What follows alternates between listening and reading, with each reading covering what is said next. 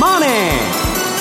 西山孝四郎の「マーケットスクエア」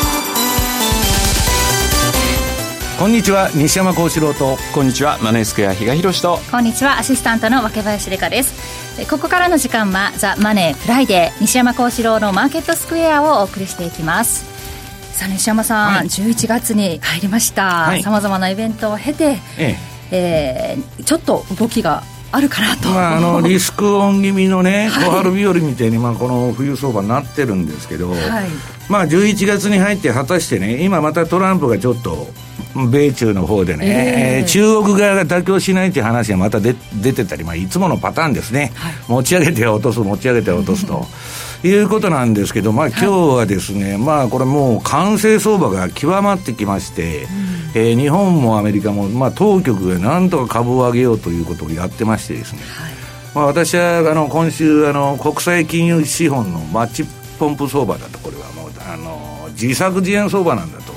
言っとるんですけどね、まあ、その中で、まあ、そうは言いながら、われわれ、儲けるのが目的なんで、どういう売買をしていったらいいかというのは、いうのをですね、えー、今日はお話したいと思うんですけど。はい、この後たっぷり伺おうと思います。はい、そして、比嘉さん、動かない、動かないと言ってましたら、ドル円ちょっと 動きましたね。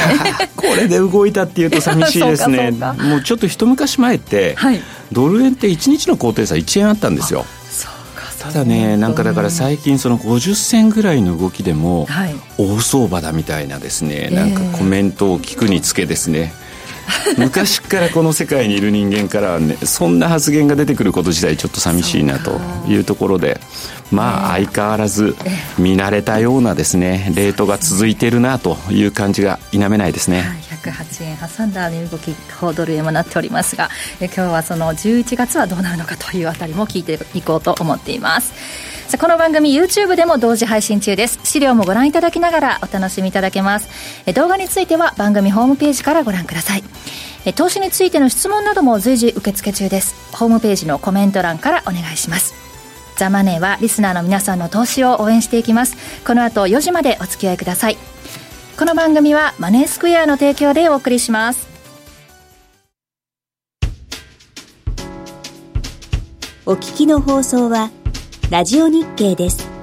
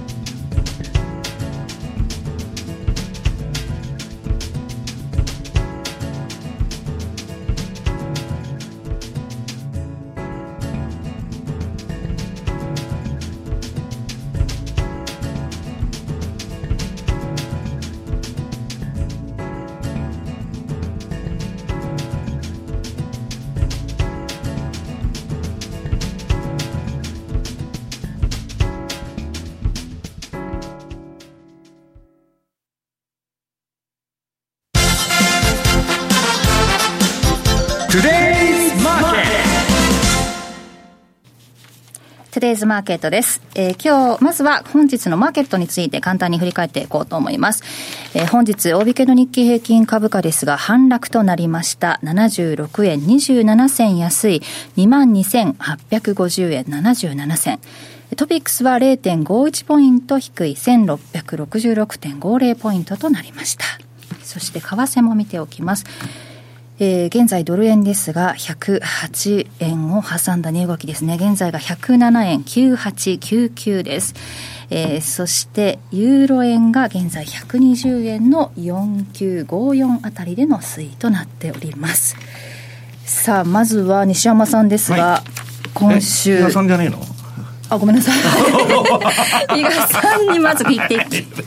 ごめんなさい。いきなり怒られて、ビビりましたよ、本当に。まずは比嘉さん。はい。えー、今週の為替ですが、どんなふうにご覧になりましたか？まあ、あの、一応、マーケットが注目しているのは、はい、その日米の、えー、金融政策決定会合というところに、えー、まあ、注目が集まってたかなと。ただ、若林さん、私、先週何言ったかって覚えてます？先週動かない動かない、多分だから日米のその金融政策も大して動く要因にはならないだろうっていうのをですね。諦め顔ですんでね。今年このままいくんじゃないかみたいなお話もされてましたもんね。そうなんですよね。でまあ最初にまあアメリカが今回あったわけなんですけれども、えー、まあおおむねですね予想の範疇だったなと、ただ円はちょっとそうですね。あれあの サマリーの中にですね、えー、利上げには著しいインフレ率の上昇が必要になるみたいなですね、はい、コメントもあったりなんかして、そうした中で、ちょっと、うん、利上げっていうところに、多分またちょっと、ピクッと反応したんですね。反応しただけに過ぎない。だから109円のその26銭、28銭まで行きましたけど、対空時間極めて短くて、その後また一気に108円の70ぐらい。まあ一気にっていうわけでもないですよね。この程度の値動きで一気にっていうのも悲しいですが。はい、まあ結局のところ、あの、今後の、じゃあ利下げってどうなるのといったところを考えたときにはですね、やっぱり経済指標を見ていくんだよというようなところがですね、まあ、ポイントだったんだろうと。なので。それ違うんじゃないの？皆さん、株しか見てないんじゃないですか？そんなことはないでしょう。いや、株見てやってるだけでなんだよ。いやいや株が上がったら、だから利下げも、給費もやりにくいっていうだけの話、ね、その株っていうところでいうと、今回ちょっと動き変でしたよね、あの今回のその発表を受けて、うん株式市場ってなぜかあの上げ上げて終わったんですよ、それに対して債券、金利は10年債はえー、買われた、つまりあの利回りが低下して終わったとい。うところで、全く逆の動きになったなと思ったんですけど、まあ、なんかそこにすごい違和感を感じてたんですよ。はい、となった、と思ってたら、昨日の夜、やっぱりその辺株の方には少し調整の動きというか、うん、あのニューヨークの方ではですねそういうふうになってきたんでで金利はさらに下がってたとい。うところなんで、はい、ああやっぱりちょっと株式市場見間違えてたのかななんて思って見てたはいたんですけど、うん、まあ結局じゃあそのえーまあ、株にも影響するアメリカの指標指標を見ていくということになるんであればですね、まあ、アメリカの GDP はまずまずでした速報値。はい1.9%ですかね、前期比年率1.9なんで、まあ、前回を下回ったなんてどっかのニュースがですね、流してて、さあ、この後どうなるんでしょうみたいなことを言ってましたけど、いや、1.9だったら十分9大点なんじゃないのなんて思ってたら、昨日の夜、なんかシカゴ PMI がですね、2009年以来2番目に低い水準まで落ち込んでたというところに、さすがにそこは市場反応したんですが、じゃあ12月の利下げ確率っていうのを確認してみると、まあ、据え置きが今のところ77%というところなので、一旦は市場は今回の利下げで、うん、まあ、こっから出てくる指標がどんどんどんどん悪くなるということであればですね、ちょっと、まあ、次の利下げもっていうようなところに持っていこうとしてるのかなというような感じですかね。うん、で、まあ、今日なんかもだからアメリカの雇用統計、ISM というのが控えてはいるんですけど、はい、まあ、おそらく雇用統計も動かないですよね、西山さんね。いや、私はね、だから雇用統計は結構重要で、今日失業率がまた出るんでね、うん、えー、私の景気がまあ上がる下がるのインディケーターにそのデータを入力すると、シグナルが出るようになってるんで、それだけ見てんだけど、結局ね、ニューヨークダウなんですよ。うん、ニューヨークダウと SP500 が上がるか下がるかで、全部のマーケットが、ゴールドからカレンシーから、ニューヨークダウを見て、リスクオンかオフになっとるだけで、で、経済指標もね、はい。もう世界中悪くなってんですよ、ヨーロッパを筆頭にね。なんで、もう誰が考えても景気後退に向かってんだけど、はい、その景気後退を覆すほどの金をばらまいとるわけですよ。えー、だから、まあ、一番ばらまいてるのが日本ですけどね、その黒田さん筆頭に。で、日本の投資家は、全部外債投資とか米株投資とか全部円ショートになってるわけです。膨大な。このゼロ金利で運用するものがないと。うん、で、ずっとそれが未だにまあ農林中金筆頭にね、えー、まあいろんな CL を買ったり何に氷回りをイールドハンティングで求めてわーっと外に出てんですけど、はい、そのたまりたまったのが、どういうきっかけで巻き戻しになるかと。で、その巻き戻しが出ないうちは、まあ金ばらまいて株が高いんで、うん、えー、っと、円で調達してるやつはね、あるいは円で借金してるやつっていうのは、あの、円高になったらもう焦ってぶん投げてくるんですけど、まあ今のところもう投資家のその、ものすごい海外に資金が抜けてますんで、なかなか円高にもなりにくいと。ただね、私はそろそろことが起こるんじゃないかっていうのは、総楽観でね、ビックス指数、恐怖指数っていうのがあるんですよ。えー、SP500 のボラティリティインデックスなんですけど、これのショートが溜まりすぎてて今、うん、過去のピークよりも超えてて、総楽観なんですよ。はい、こういう時はね、なんかトランプが変なこと言うとか、まあ、彼の発言ももう開けられてんだけど、なんかあったらバーンと跳ね上がる可能性があると。だから、ゴールディロックス相場であるんですけどね、えー、適温のぬるま湯相場でみんなボーっとして相場見とるんですけど、なんかのきっかけがあったら、まあ、あの、脆い構造だなという感じで見てるんですけどね。うん、西島さんごめんなさい。あのまあ、世界が今、アメリカの株だけを見てるというような話、先ほどされてたんですが、はい、とはいえ、ここのところの動き見てると、はい、あのアメリカ下げても日経は上げるみたいな。いや、それはもう選挙したいんで、安倍さんが。本来ならもう、ね、衆議院をね、年内に持ってきたかったんですよ。で、来年の年明けにもやりたいんです。憲法改正がしたいですから、したいだけですから、あの人は。だからそのために、株をとにかく持ち上げると、で、消費税やってるんでね、ここで株が落ちてたら景気が悪くなっちゃうと、もう総動員してるわけですよ。民間から何から。で、そういう中で、えっと、まあ、個人も含めた信用残の売りとかね、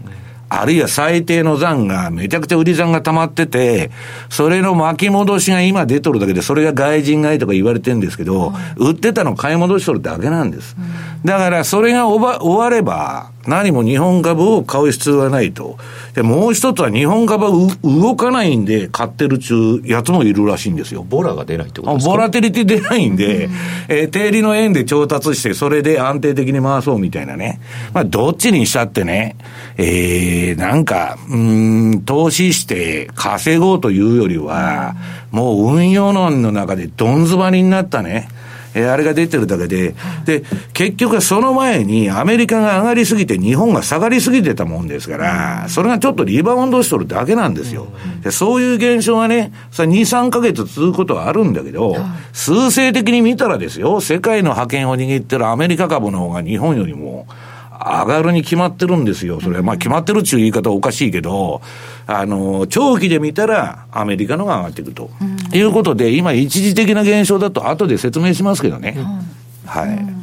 さあその西山さんには11月の相場の見通しを伺っていこうと思うんですが、はいうん、まあ、あの比嘉さんが諦め顔っていうのは分かるのがね、えー、っと資料のね、えー、9ページ、比嘉さんのあのぼやきがだんだんあの過激化していきますんで、あのこの年末に向かってもう終わったと、年内相場は。うんで、それはね、この三角持ちで週足の三角形が若林さん、ますます狭くなっていくわけですよ。で、まあ、この放送でね、えー、ドル円相場は6円9円のレンジだと、106、109の。もう今回ももうもろそうなっとるわけですよ。で、逆張りの方が取れるんだってずっとこの番組で言ってるんですけど、やっぱり売りシングナルが出てて、で、昨日ドーンと下がって、まあそれもうまくいってるんですけど、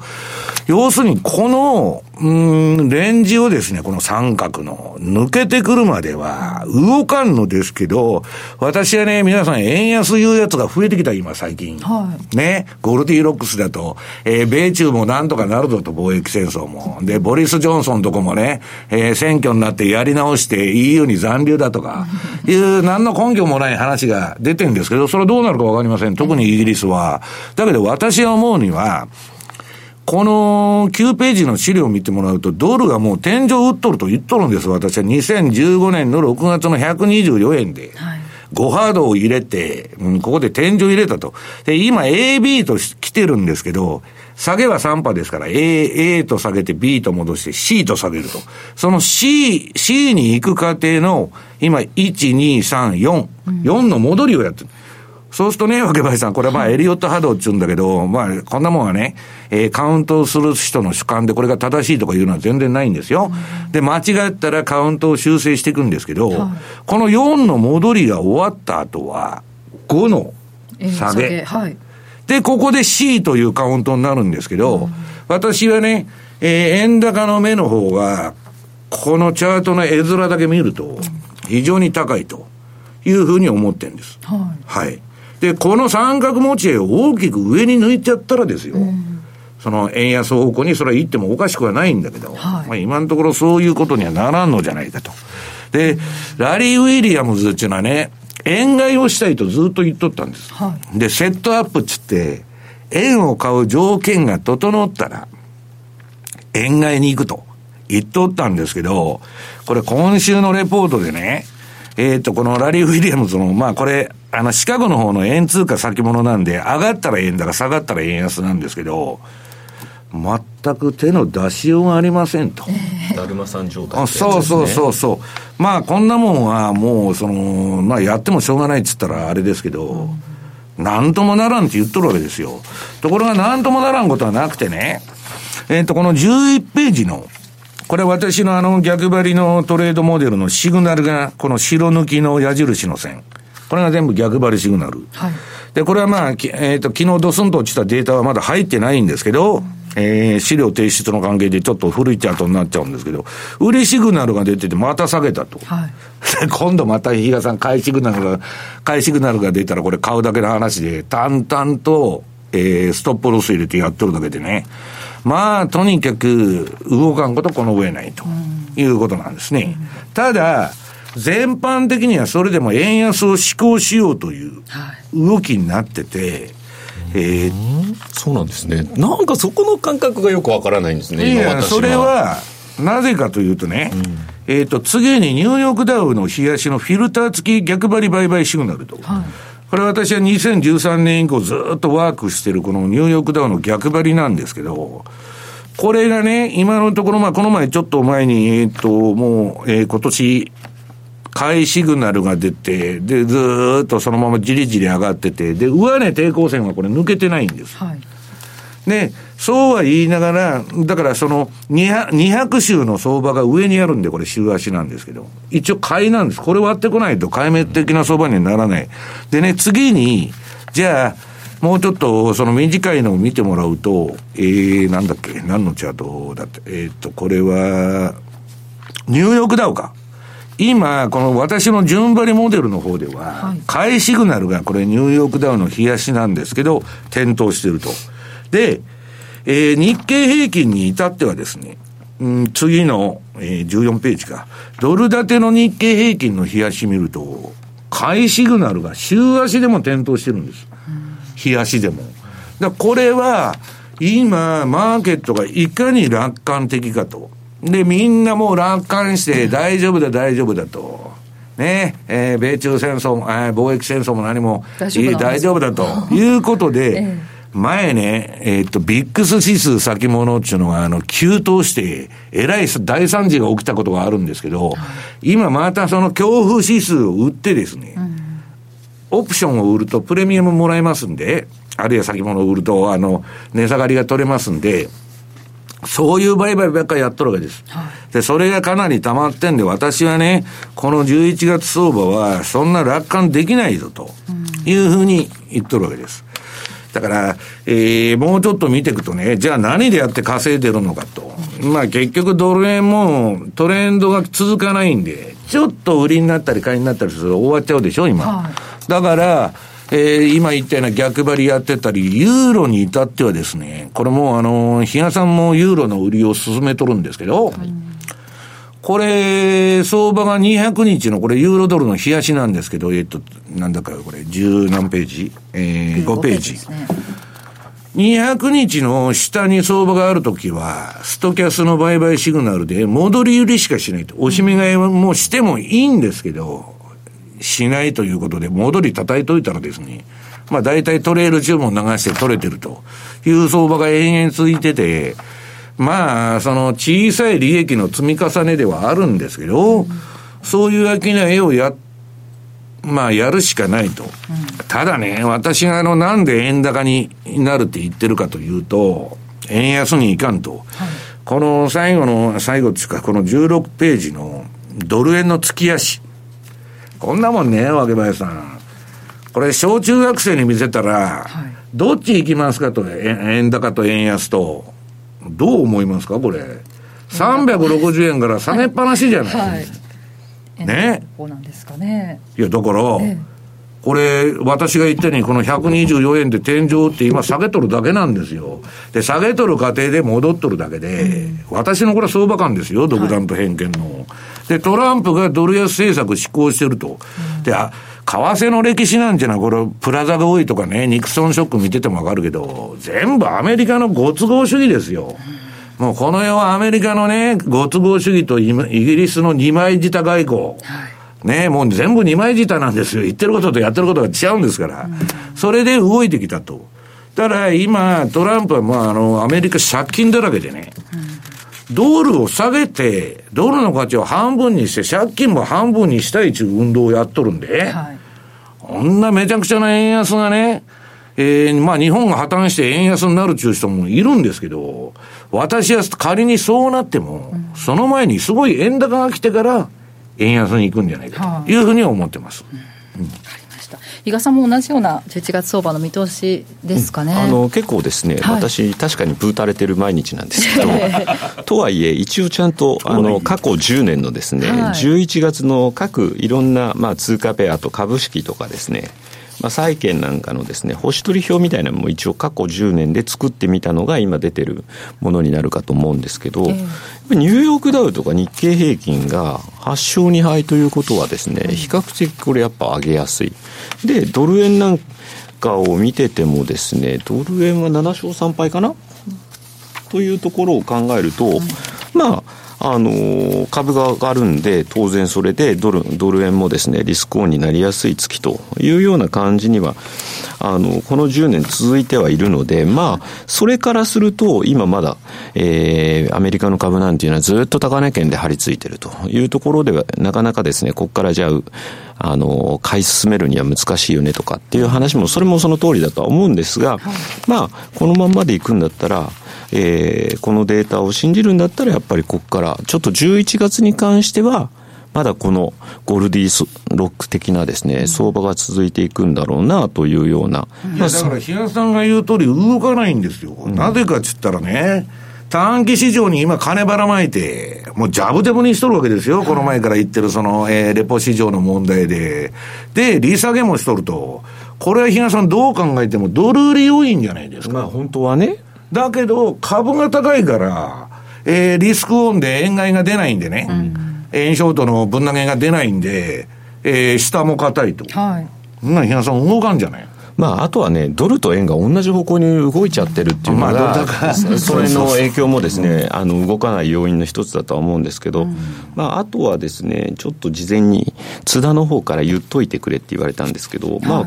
来週ちょっと津田が出演するときにですね、ええ、まあ、ちょっとメキシコペソのお話もするという話だったんですが、え、そのペソ円を見るとですね、実は8勝2敗と11月って意外とですね、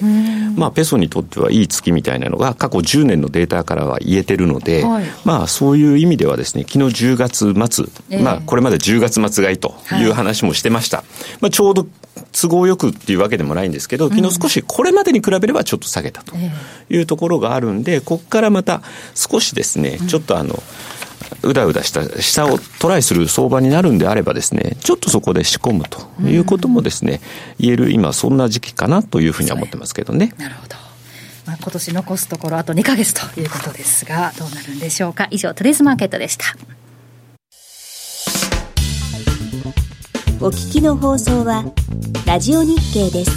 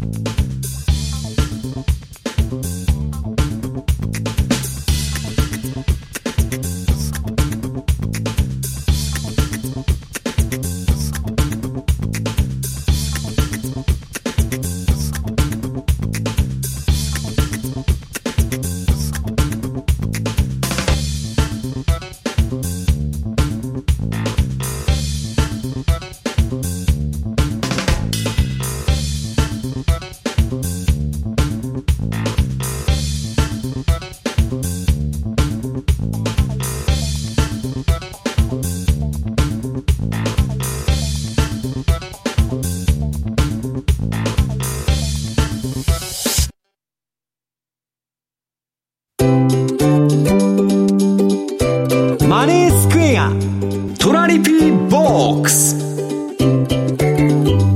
トラップリピートトラップリピート。僕の名前はトラリピ。トラップリピートトラップリピート。それを略してトラリピ。さて、このコーナーでは FX 取引の考え方についてお話伺っていこうと思います。え今日はこのコーナーでですね、注目の通貨、 spotlight currency を比嘉さんに伺っていこうと思いますが、はい、さっきペソ円の話ありましたけど、そうですね。じゃあ先にチャートもちらっと出しておきたいと思うんですけど、ええっと、割と先週、番組にあのお邪魔させてもらった時って、ペソ円もしっかりと。はい、まあ、ただ、えっと、ちょうどその、これ21日ボリンジャーバンドのプラス1シグマの中に潜ろうかどうかっていうようなところ、200日移動平均線でもそこを、まあ、上に抜ける、下に抜ける、微妙なところですねっていうのをお話ししたかと思うんですけれども、はい、まあ、残念ながら今回ちょっと買いのトレンドがですね、今、昨日の下げなんかもあってですね、まあ、ちょっと一旦終わってしまったと。はいいうことなんで、まあ、ここからまたじゃあレンジになっていくんだろうなと。じゃあそのレンジってどのくらいよっていうと5.5から5.7というところがですね、うん、まあ今回高値ってある程度やっぱここら辺で頭を抑えられたというのもあるので、まあペソ円に関してはその辺のですね、ちょっとレンジに落ち着いてくるかなと。うん、で、もう一つ、じゃあポンド円です。ポンド円も割とあのしっかり今戻し相場が入ってたんで、先週なんかだとですね、はい、トレンドが出てますねというところではあったんですが、残念ながら今回、やはり、えー、21日ボリンジャーのプラス1シグマの中に潜って一旦トレンドは消滅と。いうような流れになりますんで、この通貨ペアに関しては、もう本当にトレンドに乗る。それに徹した方がいいと思ってますんで、はい、今のまんまであれば、これは今どうしようもない。うん、次のトレンドが出た時に、その方向にしっかり、まあ、プラス1シグマの外にはみ出していくんであれば、それについて、一旦ストップは置いとく。うん、マイナス1シグマの外にはみ出していくんだったら、そこから売りで仕掛けて、はい、当然ながらそこにもストップを入れておくと。いうようなですね、もうこれトレンドに乗る相場。このポンド円に関してはそういったようなですね。逆張りより順張りだってことですよね。はい、に徹した方がいい。で、あの、ボラがない、ボラがないって言ってるんですけれども、そのそういう中にあって、このポンド円だけは、まあ、あの、イギリスの議会がわけのわかんないことばっかりやってるんで。まあでもトランプがまた文句言ってるじゃないですか。いや、もう好きにしたそういうレベルなんで。まあ、これに関してはもうなんかいろいろ考えれば考えるほど腹が立ってくる通貨ペアなんで、それだったらもう、チャートに素直にそういう、あの、ついていき方をした方がいいんじゃないかなというふうには思ってますね。うんこれちょっとポンドの動きね、読みにくいところもあると思うんですが、中期的に見て、どう、方向性はどうだと？いや、全然わかんないです、この通貨ペア。はい。まあ、だって、ダブルセブンの国ですからね。そのね、陰謀論の国ですから。いやだから何がしたいのかが全く見えないんです。今の政治家の人たちが。ってことを考えたらもうそれをまあそれでなくても日本とは違うあのカルチャーっていうのがあの国にもありますし、アメリカの前の基軸通貨国っていうプライドもあるでしょうから、そう考えたら、まあ、あ申し訳ありません。あの私のような一般ピーポーがですね彼らのですね 気持ちを押し量ることはできないってことです。そうかじゃあちょっと素直にチャートを見つめながらのやり取りがまた年末まで 続きそうな感じですかね。まあ年明けも続くでしょうね。年明けも。諦め顔でございます。まあそんな年末まで、えー、残すところ2か月ですがセミナーが行われるということですね。まずは今月名古屋で FX ワンデーセミナーが行われます、はい、11月9日、もうすぐですね。かなりあのお申し込みもいただいているようなんですけれども、もうあと、だからいつどこで申し込みを締め切るかっていうタイミングに差し掛かってるかと思います、ね、どなたでもご参加いただけるセミナーとなっております、はい、11月9日。西山さんもね。西山さんとはい。登壇されますんで、はい、津田さんもいらっしゃるということでマーケット展望と相場状況に応じたトラリピ戦略の立て方を1日で学べるということですのでぜひ11月9日、えー、午後2時から、えー、名古屋のミッドランドホール会議室 A で行われます。そしてその次の月年末ですが12月7日にも大阪で FX ワンデーセミナーが行われますね。FX だけじゃなくて CFD の話もするんですけど、最近ね、あの FX 動かんので、えー、CFD やってる人が多いんですよ。はいはい、株の方が動くと。なるほど。ということでね、まあ、ぜひ両方話しますんで。え1年の締めですしね、ちょうどだからそうなると、今度、まあ今年1年を振り返りつつも、来年じゃあどうなるっていう、そういう話も多分、そうですよね。出てくるんでしょうね。20年まで三角持ちが伸びてます。どんな話にね、この時点でなるかというところですが、年末年始の注目材料に加えて、一足早く2020年もちょっと展望して戦略を立ててみようというセミナーということですので、ぜひ12月7日土曜日、こちらもお昼の午後2時から、グランフロント大阪北館カンファレンスルームタワー C で行われるということです。お近くの方、ぜひご参加ください。えということで、このコーナーでは、リスナーの皆さんから質問も募集しております。この、えー、ご質問を採用された方には、番組特製のクオカードをプレゼントしておりますので、ぜひお寄せください。詳しくは番組サイトの方に、え、書いております。以上、トラリピーボックスでした。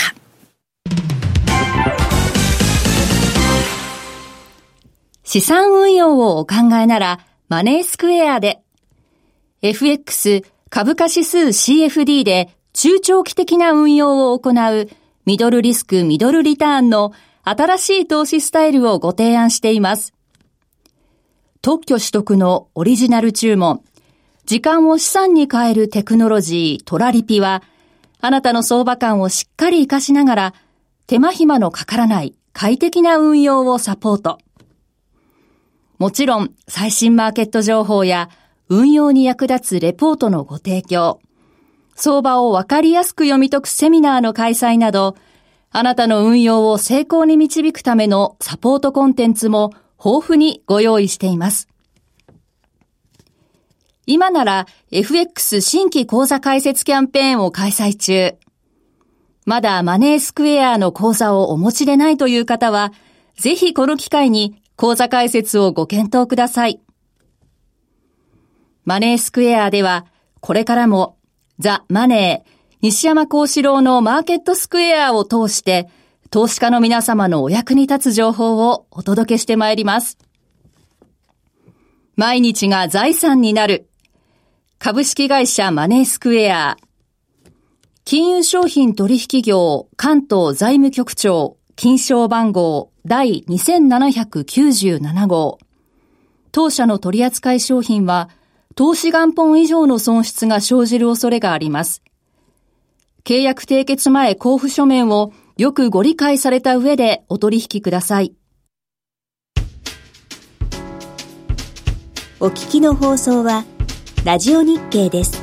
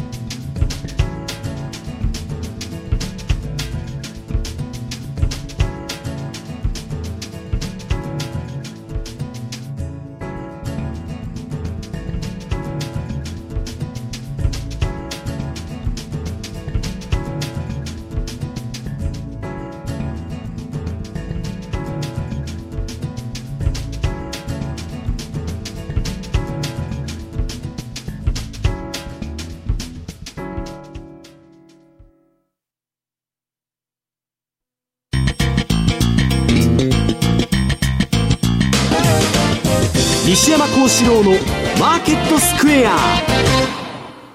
このコーナーではマーケットの見方について西山さんにいろいろな角度から教えていただこうと思います。今日のテーマ量的緩和再開で株価上昇。はい。まあ、あの、もう、こんなもん簡単なことでね、えー、リーマンショックでもう金融資本主義っていうのは終わったんです。私、あの、ずっと言ってるように、未だに野村証券も何もね、えー、みずほ銀行も何ももう、L 字型のチャート、リーマンで落ちた後は全然復活しないと。えー、シティグループもバークレーズもドイツ銀も全部同じ L 字チャートなんです。ドスンと落ちた後横ばいと。ところが、そうじゃないのがゴールドマンと JP モルガンと。このまあ、国際金融資本でもですね、こう、立ち回りのうまいやつがいるんですね。大体日本人とドイツ人は相場の最後に入っていって 大損食らうっていうのが、あの、真面目ですから、一応。あの、ジェネラルコンセンサスで動きますんで、誰もが納得して会議でね、日が大丈夫かと、分林大丈夫かと、じゃあ行こうと、もう相場の最後なわけですよ。で、先に動くやつがおって、先に動くどころか、こいつら仕掛けるんです。自作自演相場やるので有名でね。はいで、この、えー、っと、資料の、えー、何ページだ ?3 ページ、あ、1ページだ。はい、このフェードのバラン、えー、連銀のバランスシート青とニューヨークダウの推移これまでこの量的縮小になってたわけです。で、去年のクリ、えー、9月からクリスマスまでドスンと株が下がって、そこからやばいっつんで、まあ PKO、プランジプロテクションチームっつってね、はい、今大統領の作業部会っていうのが人事異動もあって、より強化されてですね、いろんなことを画策しよう。で、パウエルもああでもない、こうでもないって言って、景気が良かったら利下げ先祖ぐらいのことを言っとるわけですよ、トランプに抵抗して。で、そうなると、まずいんで。わざとですよ。向こうのいろんなところの報道によると、一部の報道によるとね、この、この前のレポ金利が1日10%に跳ね上がったと、このゼロ金利時代に。これは JP モルガンが知っててやったんだ。自作自演。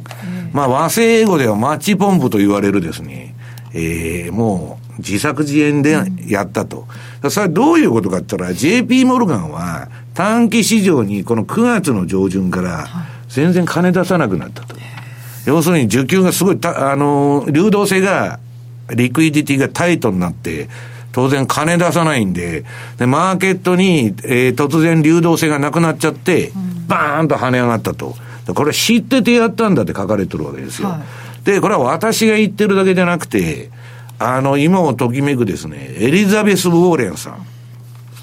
まあ、サンダースとウォーレンと社会主義者二人いるんですけど、まあ、どっちがね、あれするかわからないけど、まあ、右のポピュリズムと左のポピュリズムの戦いで、中間はいらんと。一騎打ちになるだろうと、来年の、えー、アメリカの大統領選挙は。で、この左の方のですね、えー、ウォーレンさんっていうのは、すげえ頭のいい人で、はい、まあ、あの、倒産だとかなんだとか、あの、えー、この人はハーバードにいたのか。学者さんですね。うん、あの、えっと、法律の専門家なんですけど、うん、いろんなとこにいろんな質問状を送りつけてる。で、質問もズバリ確信をついてて、これはもうネットに上がってんですけどね、そのウォーレンが無入信に、はい、えー、送った書簡っていうのがあるんですけど、まあ3つ質問しとるんですけど、早い話がおかしいやないかと、うん、こんな時期になんで短期金利が急騰するんだと。はいで、JP モルガンとかを調べろと言っとるわけです。で、JP モルガンは金出してないっていうのを、もういろんなところ調べとるんですよ。あ、こいつらが知っててやったなと。で、それは、それで JP モルガンの大、大門が叩かれてんだですけどね。いや、違うんだと。JP モルガンは短期市場にジャブジャブに金出して、あの金利の急騰も抑えることができたんだけど、あの、リーマンショック、金融危機の後にできたボルカールールの影響で規制が入ってて、その市場操作、マニピュレーションっていうのは一番罪が重いですからね、アメリカで。市場の価格操作すると。で、その規制があって、短期金利の急騰を抑えられなかったんだと言っとるわけですよ。はいまあ多分嘘ですね。でで、はい、それをただでは転ばんわけですよ。だって知っててやっとんだから、えー、じゃあこんなことが皆さん二度と起こらないように、規制を緩和してくれと。ワシントンを走り回っとるんですよ。ね。で、無入信にも了解取り付けて、これはブルームバーグの10月30日の、銀行の規制緩和の検討は理にかなうって言わしとるわけですよ。こんなもん最初から組んどるに決まっとるんですよ。で、JP モルガンは短期市場から600億ドルの債券買うとか、そのポンを続けるとかね、とりあえずジャブジャブにして、うまく立ち回ってると。まあ、だから私はね、国際金融資本の自作自演相場だと言っとるんですけど、この、えー、なんだっけ、えー、JP モルガンの株を見ると、先ほど私から、私が言ってるのは、ドイツ銀見ても、シティグループ見ても、バークレーズ見ても、この世の終わりみたいなチャートになってると。みずほ銀行も野村証券も全部ダメと。ところが、この JP モルガンチェイスの株価は、すごく、これは私の短期売買のね、売買シグナルが出てて、緑になると買いなんです、チャートが。で、赤になると売りなんですけど、で、あの、この青い線は何かっていうのはトレーリングストップと。はい、ここに終値でこれ割り込んじゃったらもう強制手じまいと。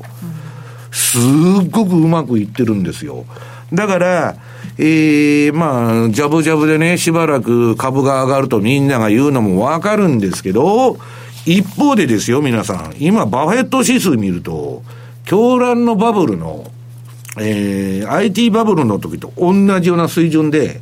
こんなもんこれ以上誰が買うんだと上を。ねえどう見てもバカ高い5割高ですよ。GDP と釣り合って100%ですから。で、まあ、あの、私はこれいつでも言ってますように、次のあの、5ページの資料で、これはスペインのね、運用者が、米国株は皆さん今後5年から10年にわたって、投資家にね、大幅な売買益をもたらすことはないって言っとるんですよ。で、この前も SP が新高値つけたとまた。誰も騒いでないじゃん。日本も年初来高値とか言ってるんだけど、超しらけた相場で、いや、じりじりじりじり。でもマザーズは下がって個人は傷んでるから誰も喜んでないとか、そんな話ばっかでね。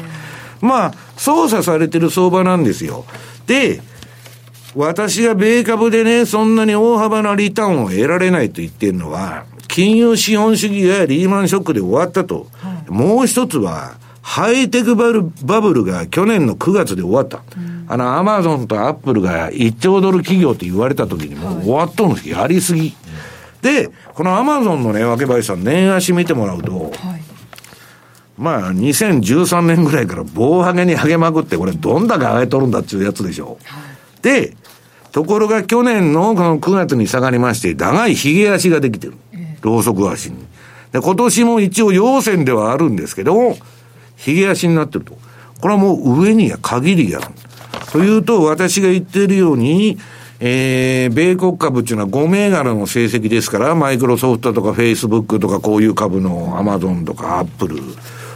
これがめちゃくちゃ上がらん限り、そんな上にもいかんってことですよ。うん、と、比嘉さんがまたぼやくような相場がですね、下も硬いけど上もいかんと。とは言いながら、はい、えー、次にその7ページ見ると、まあこれ QE3 が終わった後ずっとこの緑色の資産が減っとったんですけど、これから少なくとも皆さん来年の2月まで増えるわけだから、うん、下は硬くなると。うん、JP モルガンも SP は3200ぐらいまでいくと、ね、あれはね、ほんあの、もう、あの、いえ、JP モルガンが正しいかどうか 知りませんけど、一番強気。うんで、モルガン・スタンレーなんか冷静なんですよね。これやばいと言っとるんですけど、もう JP モルガンは、えー、今やまあ金融界の優というかトップですからね。まあゴールドマンとは格が違うんですよ、もともと。JP の方が上ですから。まあ、ちょっとね、えー、そういう意味では、うん、まあ、ジャブジャブ対不景気の戦いということで、なかなかどっちが、えー、勝つのか分かんないと。で、日本株の平さんが上がっとる上がっとると、言っとるわけですけどね。これ日経平均株価と外人、もうこの、ま、日本でやってて外人の売買比率が6割、7割と、一体どういう国なんだっていう話ですよね。そんなとこないですよ、世界に。で、外人の買い除くと、あと日銀しか買ってないと。はい、ね。で、あれもう、なんだっけ、上場企業の何パーかが、まあ、日銀が半分ぐらい株持ってるみたいなね、ことになっちゃってるわけですよ。で、まあこれ、これが下がると日銀が債務超過になると大騒ぎになるんで、で、引き当て金も積まなきゃいけないんで、とにかく下げさすなと。いうことでね、まああの、ずっとこの ETF 買いは続くんですけど、はい、これ外人はもうさすがにやばいと日本。だって外人っていうのは純粋資本主義の国には投資しますけど、社会主義の国には投資しないんです。だからヨーロッパも、まあ社会主義的だし、日本もそうだから、金をもともと入れたくない。で、それでも、まあ日銀が買ってたっていうのに乗ってたんですけど、もう今売り越しでずっと来たわけです。で、それで、えー、要するにね、まあ、自作自演相場ですから、ある程度戻ったら下がって、また下が、下がったら上がるというジグザグですからね。で、個人も日本株この前バーッと下がってる過程で売ったと。で、最低のその売り算もめちゃくちゃあって、それが今買い戻しに追い込まれてるだけの話で、じゃあ、5G 関連、人工知能、ね、えー、クラウド、なんか日本がね、世界を牽引するような会社があんのかと。いや、日本人頭脳は優秀なんですけど、なかなか会社になると無個性でないと生きていけないですから、日本の会社は。比嘉さんみたいに個性を出すとダメなわけですよ。ね。この、あの、はい、わかりましたと。黒いもん白って言われたら白と言えと。だから就活見てたらリクルートスーツっていうのが、あの、定年まで行くわけですよ。ところがまあ、今日スーツじゃないですけどね。いやいやいや今日はあの、あの、沖縄に行きますんで。いや、そういうこと。プライベート、個人情報はいいような。いや、それはともかく、みんなね、出る杭は打たれるんですよ、日本は。だから個性を発揮したらダメだという中でね、こんな、その、新しい技術が日本の会社から出てこない試合になっちゃってるわけですよ。だからそういう人は最初から外資系行っちゃうわけ。まあ、アメリカ行っちゃったり。うん。だからまあなかなかね、日本のこの少子高齢化と並んで、この企業風土っていうのは変わらないとですね、まあ、なかなか難しいんですけど実力で上がっていくわけではないと、うん、今週やたら西山さんと喋ってた時って、うん、GPIF も買ってんじゃないかみたいなこともおっしゃってました GPIF は買ってますよ、うん、GPIF どころか民間もですね総動員で要するに選挙をやりたいんですよ与党は早く。で、消費税を上げたから景気が悪くなったって言われたくねえと。うん、やれやれのオンパレードなんです。で、あの、あれですよ。まあ、池の中のクジラですから、はい、そのクジラが動いたらそんな下がらんでしょ。うん、来年でも日銀は日銀で持ってる今の株？これ貸し株みたいなこと違うんですもう日銀はちゃんと計算してて、私は額は言いませんけどね、はい。日銀の ETF 買ったのをもし反対売買したらどうなるかっていうシミュレーションは頭のいいやつが揃ってるんですから、やってるわけ。うん、で、それはね、額が決まってるのは私は言いませんけど、私は聞いたら言いよったんですよ。はい、そうするとね、今、今すでに持ってるですよ。日銀の ETF を、この市場で市場に影響を与えることなく処理していこうと思ったら、少なくとも100年か150年かかるっちゅうんですよ。全部売り逃げようと思ったら。そういうことになってるわけですよ。だから行くとこまで行くんです。ね。だから、私はね、ものには限度があると、い、うことを言ってますんで、まあ、まだそう言いながらね、えー、バブルがこんだけジャブジャブにしてるわけですから、はい、で、ラガールドが出てくるでしょ、今度。そうですね、今日就任されましたもんね。あの人もジャブジャブに金ばらまく言っとんですよ。だけど、私はもう金融政策にはもう限界が来ててね、はい、何やっても、財政出動が、まあ今度不景気になったり株が下がったら必ず出てくるというふうに思ってます。はい。はい。以上、西山幸四郎の FX マーケットスクエアでした。マーケット投資戦略では来週に向けてのマネースクエアの FX 投資戦略を伺っていきます。はい、まあ、そうは言うてもですね、えー、まあ、ちょうど昨日 10月31日にですね、はい、まあ、あのー、ちょっとオセアニアなんかもね、それまでちょっと上げてたんですよ、昨日日中はですね。だから5ドル円なんか75円も入って、おおなんて思ってて、